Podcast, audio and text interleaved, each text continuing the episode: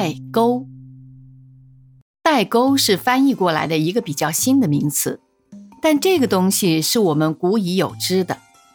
自从人有老少之分，老一代与少一代之间就有一道沟，可能是难以飞渡的深沟天堑，也可能是一步迈过去的小独阴沟。总之是其间有一个界限。沟这边的人看沟那边的人不顺眼，沟那边的人看沟这边的人不像话，也许吹胡子瞪眼，也许拍桌子卷袖子，也许口出恶声，也许真个闹出命案，看双方的气质和修养而定。《尚书无意》中，向小人觉父母勤劳色强，觉子。乃不知色强之艰难，乃义乃言忌惮，否则吾绝父母曰：“昔之人无闻之。”这几句话很生动，大概是我们最古的代沟之说的一个例证。大意是说，请看一般小民做父母的辛苦耕稼，年轻一代不知生活艰难，只知享受放荡；再不就是张口顶撞父母，说。你们这些落伍的人根本不懂事儿，活画出一条沟的两边人的对峙的心理。小孩子嘛，总是贪玩、好逸恶劳，人之天性。只有饱尝艰苦的人才知道以无益为戒。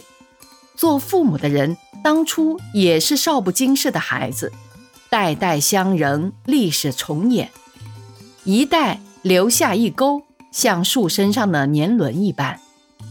虽说一代一沟，阿扎的情形难免，然大体上相安无事。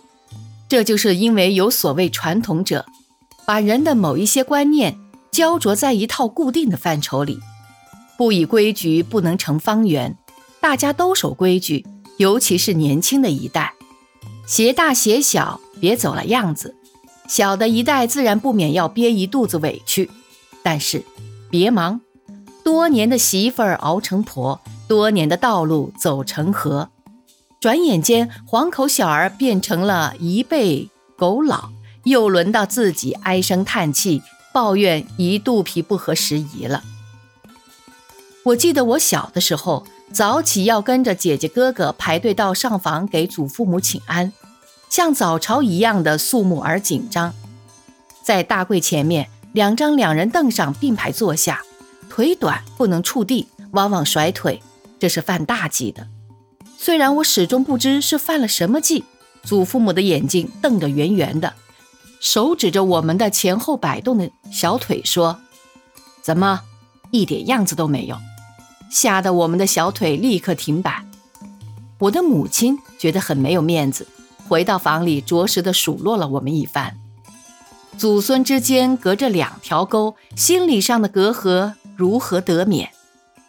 当时我心里纳闷儿，我甩腿干清底事儿。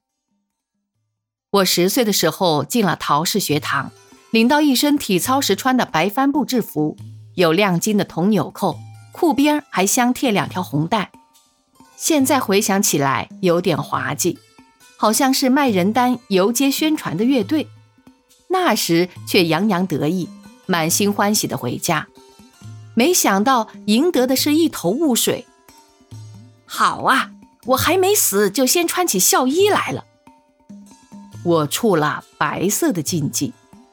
出殡的时候，灵前是留两排穿白衣的孝男儿，口里模仿嚎丧的哇哇叫。此后每逢体操课后回家，先在门洞脱衣，换上长褂，卷起裤筒，稍后。我进了清华，看见有人穿白帆布橡皮底的网球鞋，心羡不已。于是也从天津邮购了一双，但是始终没敢穿了回家，只求平安少生事，莫在代沟之内起风波。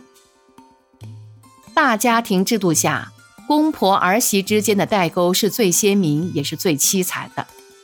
儿子自外归来，不能一头扎进闺房。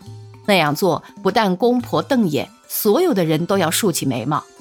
他一定要先到上房请安，说说笑笑好一大阵，然后公婆多半是由婆婆开恩发话：“你回屋里歇歇去吧。”儿子奉旨回到困位，媳妇儿不能随后跟进，还要在公婆面前周旋一下，然后公婆再度开恩：“你也去吧，媳妇儿才能走，慢慢的走。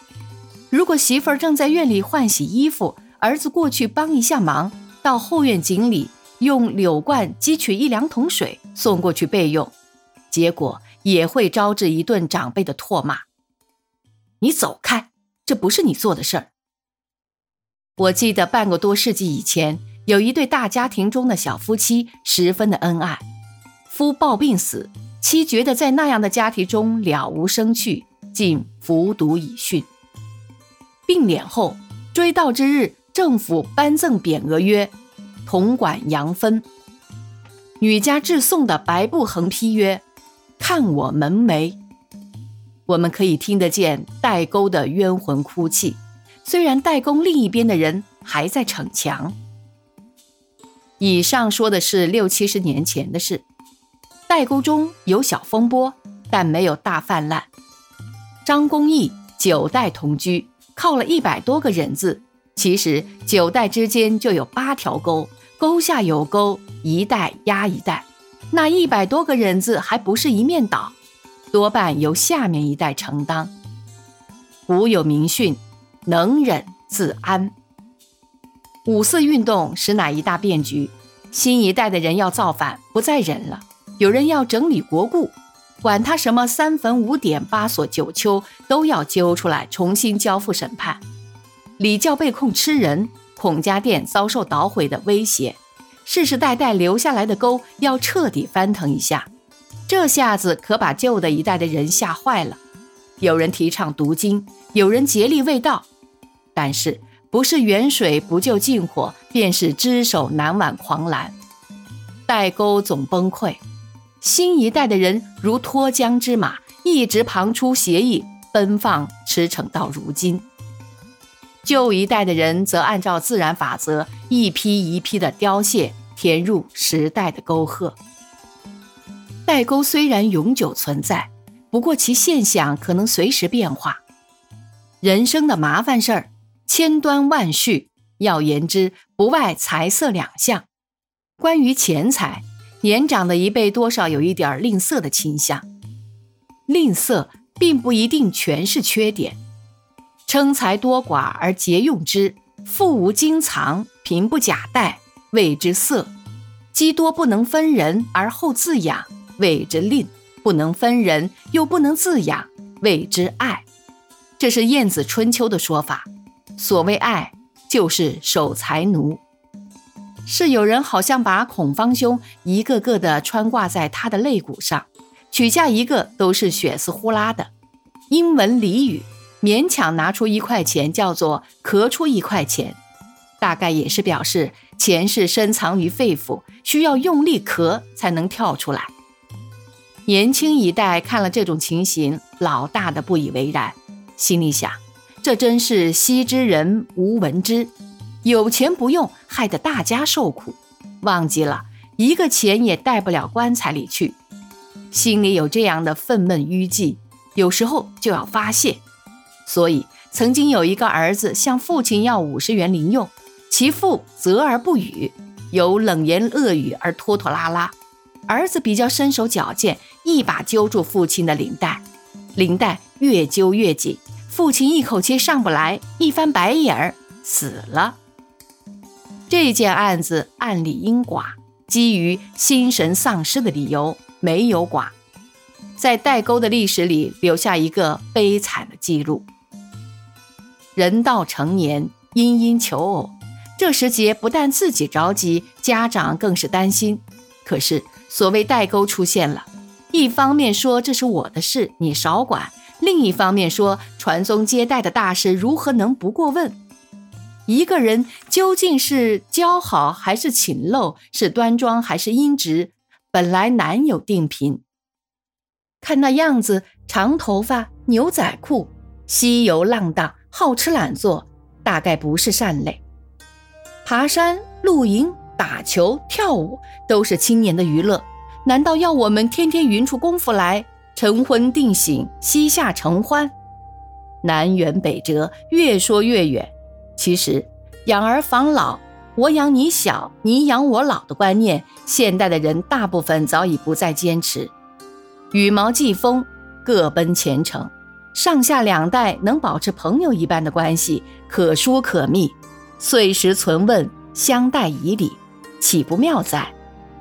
谁也无需剑拔弩张，放任自己，而委过于代沟。沟是死的，人是活的。代沟需要沟通，不能像希腊神话中的亚历山大以利剑砍难解之绳结那样容易的一刀两断。因为人终归是人。